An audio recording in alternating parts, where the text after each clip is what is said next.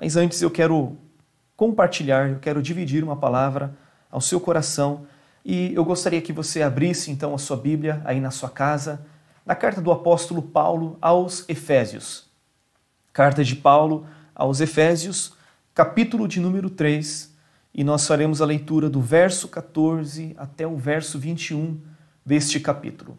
Efésios 3, do 14 ao 21, versículo 14 a 21.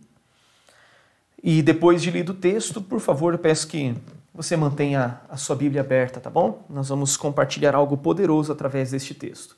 Acompanhe aí na, na sua casa, diz assim: Por essa razão eu me ponho de joelhos diante do Pai, de quem toda a família, nos céus e na terra, recebe o nome. Peço a Deus que, segundo a riqueza da sua glória, conceda a vocês que sejam fortalecidos com poder mediante o seu espírito no íntimo de cada um. E assim, pela fé, que Cristo habite no coração de vocês, estando enraizados e alicerçados em amor. Isto para que, com todos os santos, vocês possam compreender qual é a largura, o comprimento, a altura e a profundidade, e conhecer o amor de Cristo que excede todo entendimento para que vocês fiquem cheios de toda a plenitude de Deus. Versículo 20 diz: Ora, há aquele que é poderoso para fazer infinitamente mais do que tudo o que pedimos ou pensamos, conforme o seu poder que opera em nós, a ele seja a glória, na igreja e em Cristo Jesus por todas as gerações, para todo o sempre. Amém. Amém. Que passagem poderosa, né? Que palavra poderosa, que oração poderosa que o apóstolo Paulo faz pelos irmãos da igreja de Éfeso.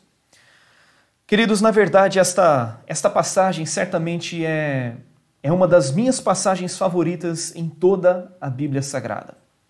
É, esta é uma daquelas passagens que nós nos esforçamos em, em decorar de cor e salteado, não é? Como diz a expressão popular. E na verdade, quando eu, eu vejo essa passagem, é, eu não apenas me esforço, eu na verdade não apenas me esforcei em decorar esse trecho, como também ah, já há muitos anos eu tenho adotado a prática de orar exatamente esta passagem. Né? Aquilo que o apóstolo Paulo pedia pelos irmãos da igreja de Éfeso, na verdade se tornou uma instrução, se tornou um ensino para mim, particularmente e na verdade, quando nós olhamos muitos, muitos homens de oração em toda a história da igreja, quando nós lemos livros de oração, nós vamos constatar que muitos homens de oração investiram fortemente na sua própria vida espiritual, orando com base neste texto. Né? E talvez dentre as orações de Paulo registradas nas suas epístolas, nas suas cartas, esta é seguramente a mais poderosa e a mais ousada de todas as orações que Paulo registrou. Né? Nós temos registradas orações no mesmo capítulo 1 desta carta, agora no capítulo 3, temos orações de Paulo é, em Colossenses no capítulo 1, Filipenses no capítulo 1. E as orações de Paulo, na verdade, nos mostram o profundo relacionamento que ele tinha de Deus e o profundo conhecimento teológico que Paulo tinha a respeito da pessoa de Deus e um profundo conhecimento que Paulo tinha da capacidade de Deus responder à nossa oração. Quando nós olhamos este texto, Paulo está preso, algemado na cidade de Roma, na conhecida primeira prisão, né, uma prisão domiciliar. E certamente aqui o apóstolo Paulo tem muitas necessidades físicas, materiais imediatas e urgentes. Porém, quando nós olhamos para esta oração, nós não vemos Paulo mencionando nenhuma dessas necessidades e carências que ele está enfrentando na sua vida naquele presente momento.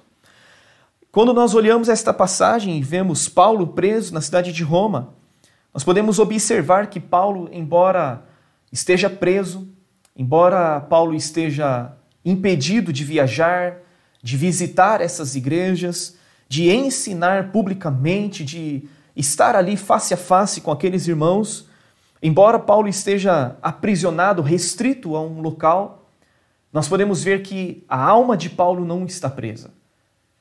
Nós podemos ver que Paulo, como pregador, como apóstolo, ele sim estava preso, mas a palavra de Deus jamais estará presa.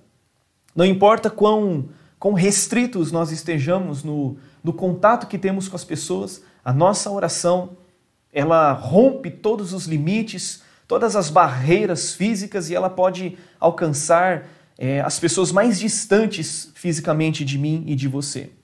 E na introdução desta oração, antes de nós entrarmos nos pontos dela, é, nós podemos aprender três coisas importantes. Primeiro, a postura de Paulo na sua oração revela a sua profunda reverência a Deus. Versículo 14 diz: Por essa razão eu me ponho de joelhos. Aqui Paulo está demonstrando a sua reverência, está demonstrando o temor que ele tem com a pessoa de Deus, o temor que ele tem diante da presença de Deus. A segunda coisa que eu quero destacar, a título ainda de introdução, é que Paulo está orando àquele que é a fonte de toda a paternidade. Quando no mesmo, no mesmo versículo 14 ele diz: Me ponho de joelhos diante do Pai.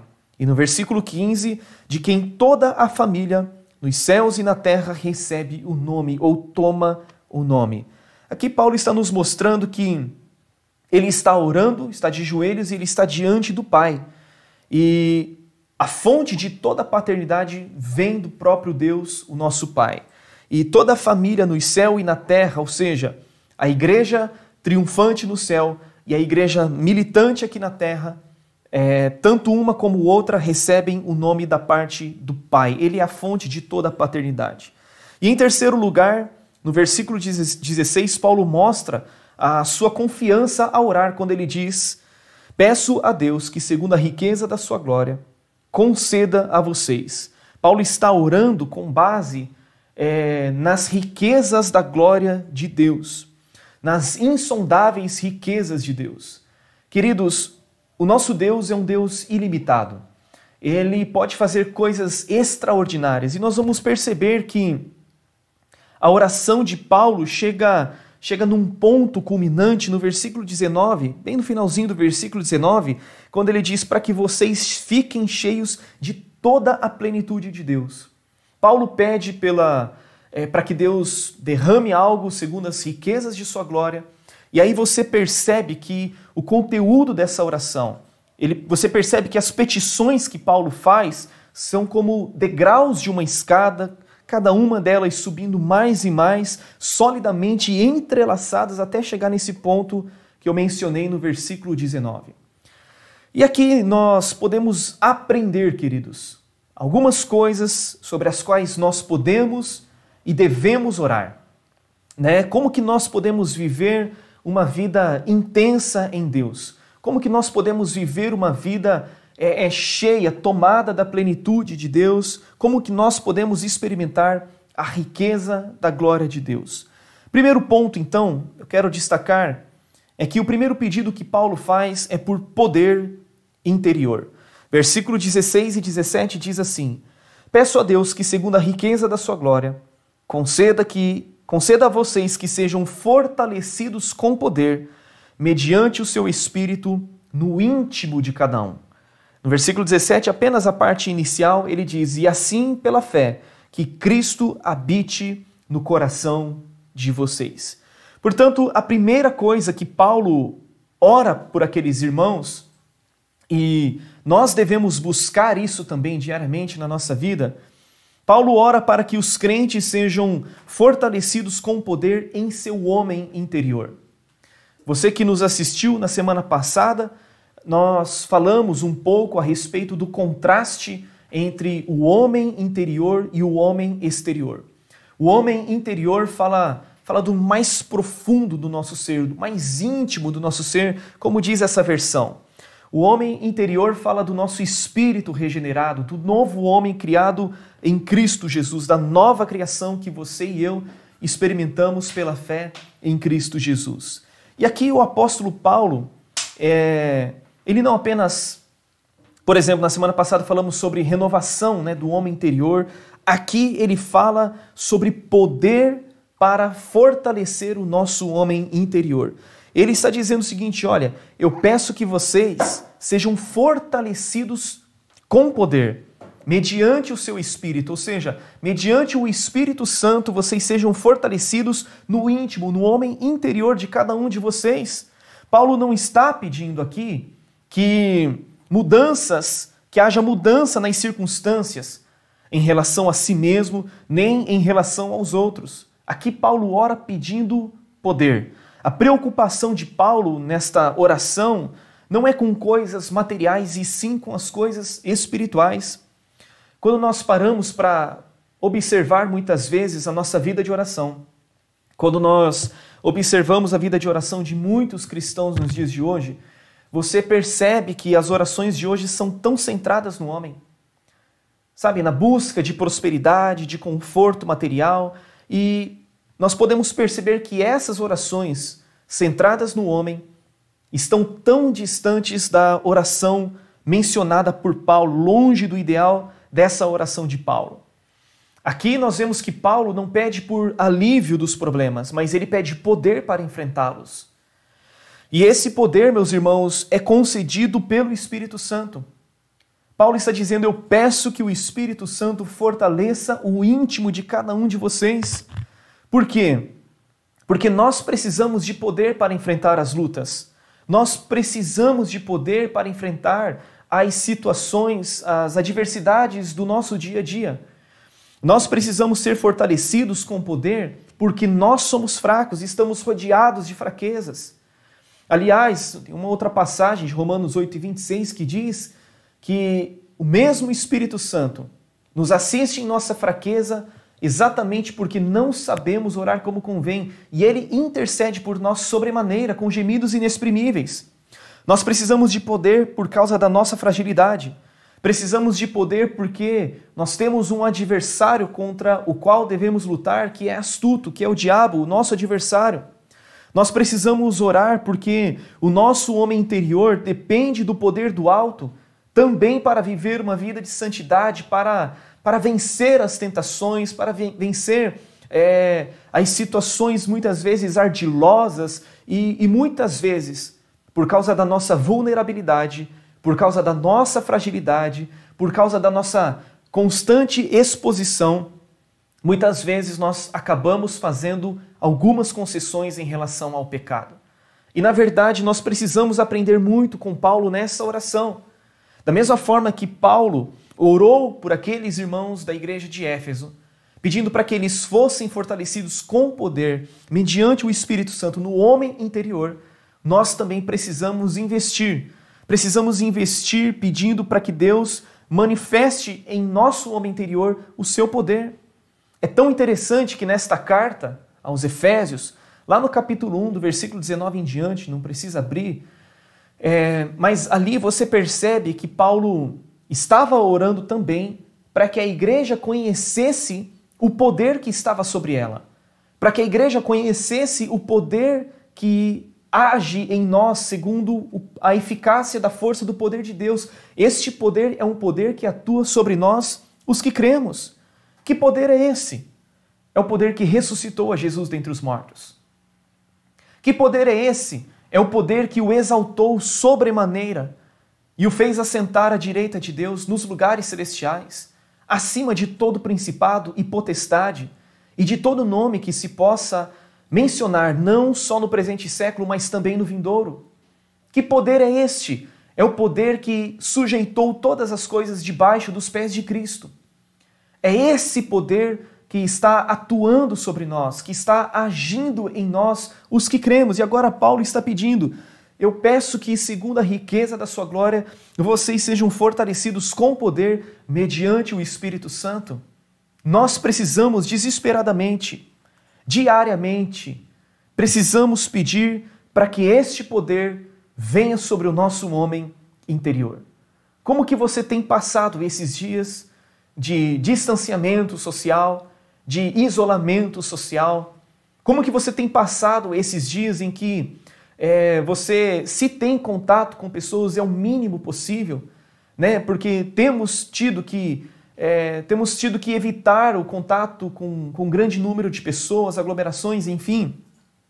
E talvez você esteja se sentindo fraco, Talvez você esteja se sentindo desanimado. Talvez você esteja se sentindo ansioso, deprimido. Talvez você é, esteja permitindo, não na verdade permitindo, mas muitas vezes o medo está é, se agigantando diante de você e você está se encolhendo diante do medo. Querido, esta é a hora em que você e eu devemos pedir a Deus, dizer segundo as riquezas de Sua glória, Senhor, conceda que eu seja fortalecido com poder, mediante o Seu Espírito em meu homem interior. Eu gostaria de comparar ser fortalecido com poder em nosso homem interior com ser fortalecido, por exemplo, tomando vitaminas. Sabe? É, muitos de nós tomamos vitaminas durante anos, é, seja na alimentação diária, é, seja pelo suplemento vitamínico que muitas vezes os médicos recomendam.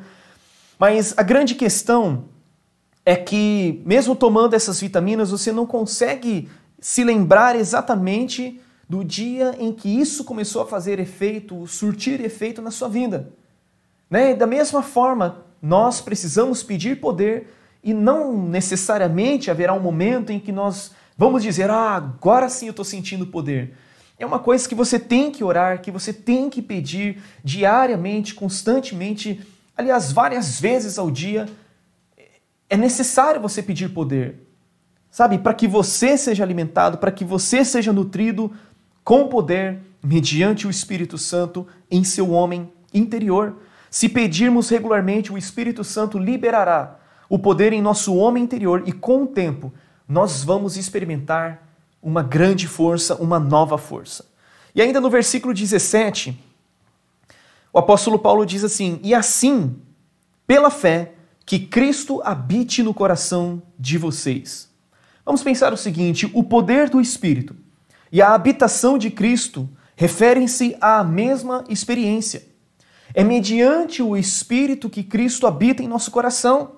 Quando Paulo fala sobre ser fortalecido com poder, e quando Paulo fala para que Cristo habite no coração de vocês, ele na verdade não está dizendo que em determinados momentos Cristo habita em nós e em outros momentos Cristo não habita em nós. Não é isso que Paulo está dizendo. A habitação de Cristo aqui é uma questão, na verdade, de intensidade. Quando Paulo fala sobre habitar Cristo pela fé em nosso coração, nós temos que entender o seguinte, ó. Havia, na verdade, duas palavras para habitar, para o verbo habitar no original grego. Paroikel e katoikel. Tá bom? Preste atenção, ó. A primeira quer dizer habitar como estrangeiro era usada para o peregrino que está morando longe de sua casa.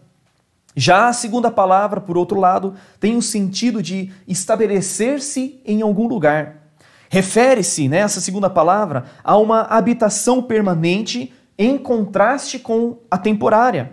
E a palavra que Paulo usou foi exatamente essa, a segunda palavra, que é katoikel, e é a habitação do dono da casa em seu próprio lar, em contraste com o viajante que sai do caminho é, para pernoitar em algum lugar e que no dia seguinte já terá ido embora.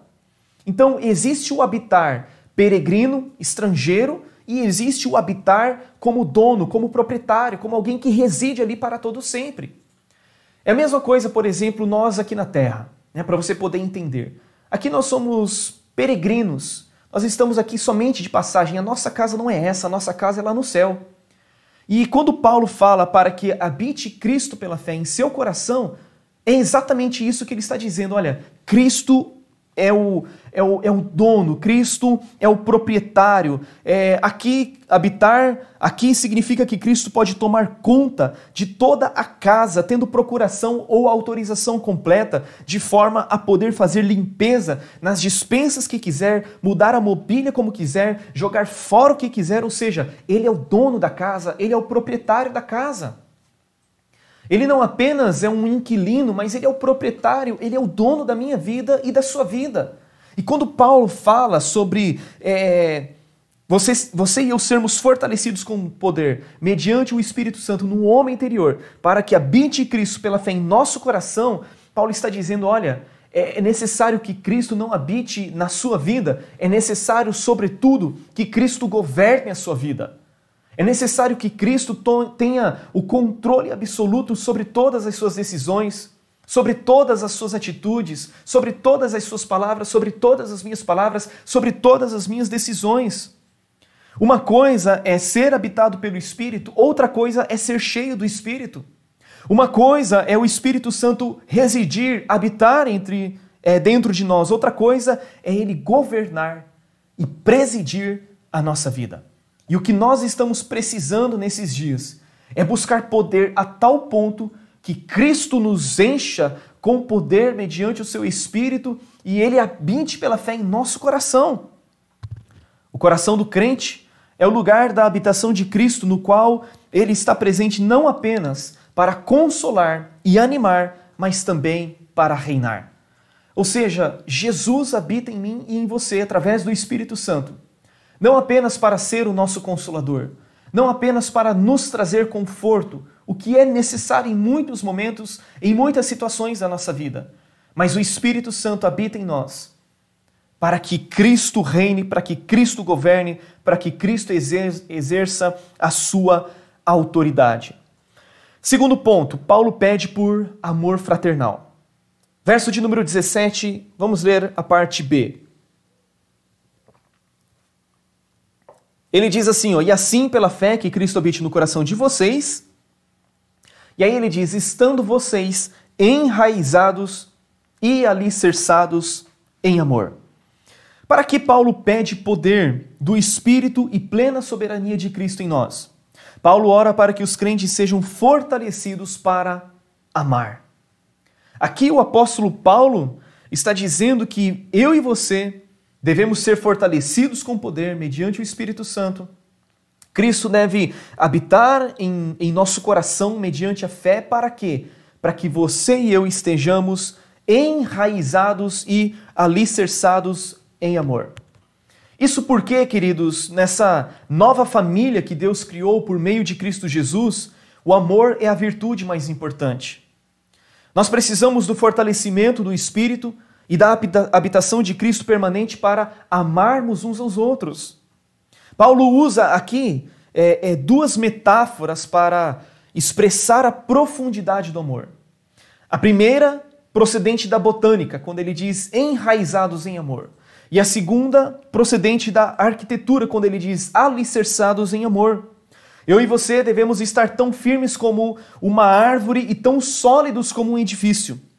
Uma árvore precisa ter suas raízes profundas no solo se ela quiser encontrar provisão e estabilidade. Assim também somos nós, os cristãos, os crentes, precisamos estar enraizados no amor de Cristo. A parte mais importante também de um edifício, né? conforme Paulo diz, é exatamente o seu alicerce. Paulo está falando: olha, eu quero que vocês tanto estejam enraizados, como também desejo que vocês estejam alicerçados em amor. Queridos, o fundamento da nossa vida, o fundamento sobre o qual tudo é construído na nossa vida precisa ser o amor. As nossas atitudes, as nossas decisões, é, as nossas escolhas, precisa ter como fundamento o amor. O mesmo apóstolo Paulo, em outra das suas cartas, diz que todos os vossos atos sejam feitos com amor. O apóstolo Paulo, em 1 Coríntios, ele diz: Olha, se não tiver amor, nada do que nós fazemos terá sentido algum. Nós podemos dar o nosso corpo para ser queimado, nós podemos dar todos os nossos bens para os pobres, nós podemos fazer todas as coisas, Entretanto, se não tiver amor, de nada valerá a pena. O amor é a principal virtude cristã. O amor, na verdade, é a evidência de que somos discípulos de Cristo. O amor é a condição para realizarmos a obra de Deus. Você se lembra quando Jesus, depois de ressuscitar dentre os mortos, se encontra com seus discípulos pela, pela terceira vez e ele aborda a Pedro perguntando: Pedro, tu me amas? Apacenta as minhas ovelhas. Ou seja, o amor é fundamental até mesmo para servirmos a Deus, servindo pessoas. O amor é o cumprimento da lei. O conhecimento incha, mas o amor edifica. Nós precisamos, queridos, é, é continuamente orar para que a nossa vida esteja enraizada e alicerçada em amor. Louvado seja Deus por isso. É tão interessante que esse tempo de pandemia que nós estamos vivendo, onde não temos a possibilidade de, de nos reunirmos no prédio da igreja. É muito interessante ver como muitas pessoas estão sentindo falta do culto público, como as pessoas estão sentindo falta da comunhão fraternal, fraternal da comunhão dos santos. E as pessoas chegam, pastor, eu, eu tô, sabe, com muitas saudades de poder cultuar, com muitas saudades de poder ver os irmãos.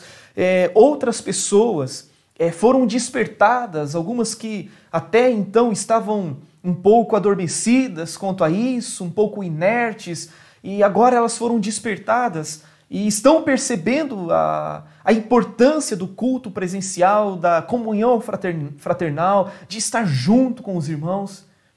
E na verdade, outras, infelizmente, a vida continua tudo normal. Né? Elas não sentem falta do culto presencial, não sentem falta da, da comunhão fraternal. São pessoas que nunca tiveram ou que não têm tido a sua vida enraizada e alicerçada em amor pessoas que vivem no seu, no seu isolamento, no seu ostracismo, é, no, seu distanciamento social. E a Bíblia nos diz que aquele que se isola está buscando somente os seus próprios interesses e está se levantando, se rebelando contra a verdadeira sabedoria. Então nós precisamos, amados, ter a nossa vida, né, alicerçada, a nossa vida edificada sobre o fundamento do amor. E aí, em terceiro lugar, Paulo fala a respeito da compreensão e do conhecimento do amor de Cristo. Verso 18 e verso 19, acompanhem comigo por gentileza. Ele diz assim, ó: Isto para que com todos os santos vocês possam compreender qual é a largura, o comprimento, a altura e a profundidade e conhecer o amor de Cristo que excede todo entendimento. O apóstolo Paulo passa agora do nosso amor pelos irmãos para o amor de Cristo por nós. A ideia central do pedido provém de duas ideias. A primeira ideia é compreender. Percebe que ele usa aqui dois verbos. Ele pede: Olha, eu quero que vocês compreendam com todos os santos. E depois ele diz: E conheçam o amor de Cristo que excede todo entendimento.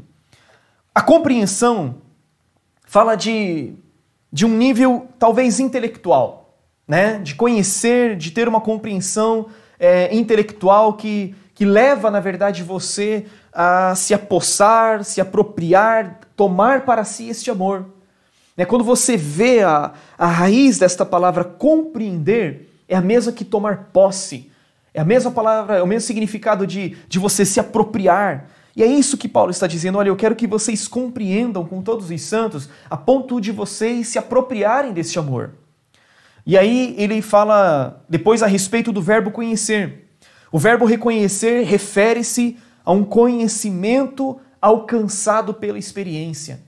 O que Paulo está dizendo é o seguinte: olha, eu quero tanto que vocês compreendam, que vocês entendam, que vocês tenham um entendimento dentro de vocês, que vocês se apropriem disso é, internamente mas eu quero que vocês é, alcancem um conhecimento pela experiência. Eu quero que vocês experimentem. Eu não quero que isso fique é, apenas no, no nível da teoria, no nível da razão, mas eu quero que vocês conheçam este amor. Eu quero que vocês experimentem este amor. Queridos, e será que será que nós temos compreensão da grandeza do amor de Deus, da grandeza do amor de Cristo por nós? Será que nós conseguimos compreender em meio às tempestades, em meio à turbulência? Será que nós conseguimos compreender em meio às adversidades, em meio às privações, em meio às dificuldades? Será que nós conseguimos perceber ainda? Como Paulo diz aqui, ó, compreender a largura, o comprimento, a altura e a profundidade deste amor? Paulo ora para que possamos compreender o amor de Cristo em suas dimensões, a largura, o comprimento, a altura e a profundidade dele. O amor de Cristo é suficientemente largo para abranger toda a humanidade, suficientemente comprido para durar por toda a eternidade, suficientemente profundo para alcançar o mais pecador terrível e suficientemente alto para levar eu e você ao céu. Paulo está falando a respeito da dimensão deste amor. E, meus irmãos, eu quero dizer que não há nada, não há ninguém que não, não possa ser alcançado por este amor. Não há nada nem ninguém que possa não ser alcançado por este amor. Percebe a, a sequência do que Paulo está falando? Fortalecido com poder, para que Cristo habite pela fé, para que estejam enraizados e alicerçados, para que vocês possam compreender este amor e conhecer o amor de Cristo que excede todo o entendimento. Eu sei que nós passaremos toda a eternidade, eu tenho plena convicção disso, que nós vamos passar a eternidade toda explorando as riquezas inesgotáveis da graça e do amor de Deus e do amor de Cristo Jesus. Eu tenho certeza que nós vamos passar lá, em, lá na eternidade é, um bilhão de anos e nós não teremos esgotado este amor. Nós teremos passado na eternidade 100 bilhões de anos e ainda assim nós não teremos esgotado essa fonte que jamais pode fechar, essa fonte que jamais pode cessar na minha vida e na sua vida. Só que eu quero dizer para você que este amor pode ser experimentado ainda hoje. Você pode experimentar mais este amor ainda hoje, aí na sua casa, aí na sua vida, aí em seu coração.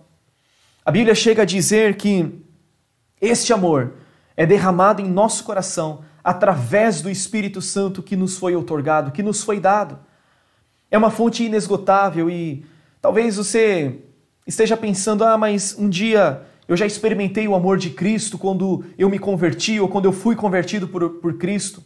Eu já experimentei o amor de Cristo um dia quando eu descia nas águas do batismo. Eu quero dizer para você que existe mais. Existe muito mais este amor. Este amor é uma fonte inesgotável. E o apóstolo Paulo está dizendo que este amor excede todo o entendimento. Ou seja, este amor não cabe dentro da nossa cabeça. Este amor não cabe dentro da nossa cachola, querido. Eu e você muitas vezes queremos limitar, queremos é, é, sabe, colocar o amor de Deus dentro de uma caixinha, mas eu quero dizer para você que o amor de Deus excede todo entendimento. Excede a todo entendimento porque é um amor que fez com que Deus enviasse o seu filho para morrer por todos os pecadores. É um amor que não poupou o seu próprio filho, antes por todos nós o entregou. É um amor que não levou em consideração as nossas ofensas, mas fez com que todas as nossas ofensas, com que todas as nossas dívidas, com que todos os nossos delitos, com que todos os nossos pecados simplesmente recaíssem sobre a pessoa do seu Filho unigênito, do Filho de Deus, Jesus Cristo. É o amor que fez com que a parte ofendida, no caso Deus, buscasse reconciliação com o ofensor, que no caso somos nós. É o amor que lança fora todo medo. Este amor é inesgotável e é derramado em nosso coração através do Espírito Santo. Eu gosto de uma passagem de João 13 que diz o seguinte: que Jesus, tendo amado os seus, os amou até o fim.